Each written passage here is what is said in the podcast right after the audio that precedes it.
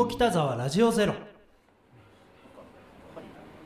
かなかこうヒデさんもなんかねこういろんな系の話ご質問させていただいても結構もうそれが当たり前になってる感じじゃないですか、はいはい。そのさっきのねあの現場の声を聞くとか、はいはいなんかなんだろうすごいちょっと難しい質問かもしれないんですけど。はい。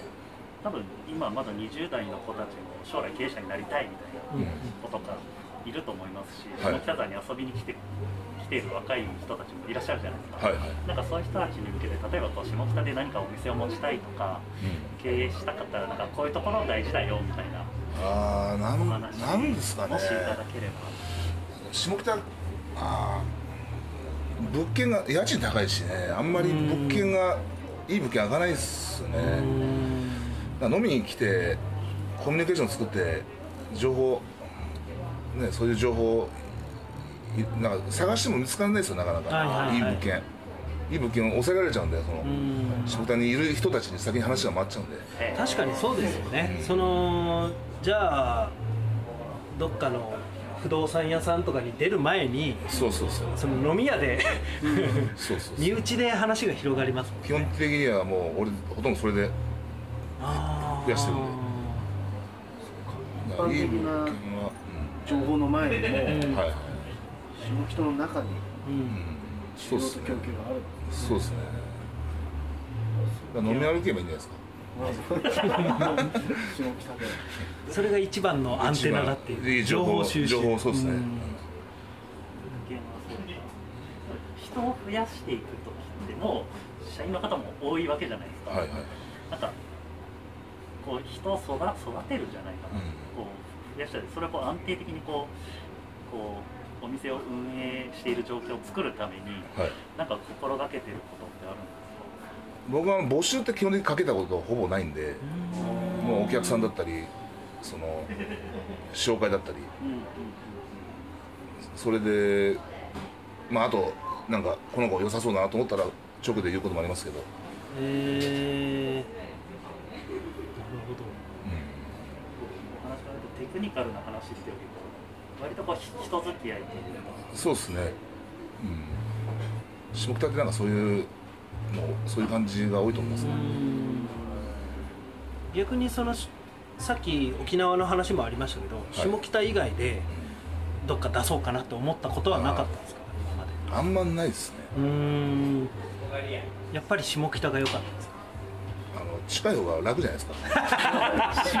回れるし。シンプルチェーン店やってるわけじゃないんで。はいはいはい。もう隣でもいいんですよ、ああなるほど、うん、この隣街って決めたらここがいい。まあ別に決めたわけじゃないですけど、はいはい。やっぱデータバシでやってますしうーん一個ね。でももう多分うんまあとこの辺まあどうだろうな。でも沖縄でやるからまあ 沖縄でやりますので。基本的にはあんますやろうと思ってないです渋谷とかそのいろんな,、はいはい。いろんなねの飲み屋街とかいっぱいあるありますけど。全然そういうとこはもうあのやると全く思ってないうです、違った切り口の質問でお店をもっとたくさん増やしたいとかそういう気持ちは？いやあんまないですね。もう今あんまないです。なんかお伺いしてるとそんな雰囲気だな。ああなるほど。で探してもないですし。いいとこがあったらやるやるみたいないい物件が空いてたら、まあ、やるかなと、うんうんうん逆にこのヒデさんがこんなお店実は出したいんだよねみたいなうん。願望とかってどっかあったりするんですか、あ確かに。ああこんなんだろうな。んかこういう業務形態のカラオケのカラオケバーとか。カラオケバ結構カラオケみんなあの鈴なりのお客さんとかもーはいはいはい。飲んだ後みんなでカラオケ行ったりしてるんですよ。自分のとこで出したら。そこに。確かに。来るでしょ。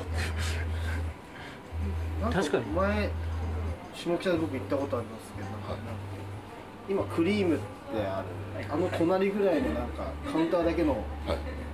なんか居酒屋っていうか、そこでなんか100円かなんかでカラオケできてっていうのがあって、もうそこですすんげえ歌ってましたもんね。なんか楽しくなあっちゃって。福田さんが？はい、なんかカラオケできるよみたいな感じで、はいはいはいはい。でなんていうんですかママが、はいはい。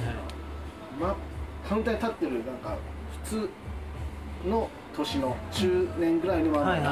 まあ、普通に聴いてていいわねみたいに言ってるんですけど、うんうんなんか歌僕歌って盛りなんかちょっといい感じ盛り上がってくる、奥からもうちょっと上の、もう狼みたいな人が出てきて、うん。うん髪を振り乱しながら。出てきて。そこまで行くとなかなかだとそう。嬉しくなっちゃって。ずっと歌っちゃいました。歌っちゃうんですね。ああなるほど。それはスナックですか？いやそのいや本当にただのあカウンターの、まあ、居酒屋。うん。うんですね居酒屋で、えーすごいですね。カラオケあって、えカウンターで1718人か10最大10ぐらいしか座れない。ようなはいはいはい。多分今もそのお店みたいなそのお店のあはあると思うんですけど、カラオケはまあ多分最近ねコロナで。その知り合いと行くカラオケとはまた違う喜びがあるってそうことでしょ隣は知らないか、うん。あのお客様、うん。お客さんいたりもして、でもスナックみたいな感じじゃなくてもうオレンジ色の光で木のテーブルで歌が認められたら奥からこがあるそうなんかすごい色気の半端ない何で12時が来たら鳩が出てくるみたいな感じなんお店の、まあ、最近行ってないんであれですけどえでもそんなに多くそういうお店ないですよーね、うん。ありそうでないんですよね意外にね。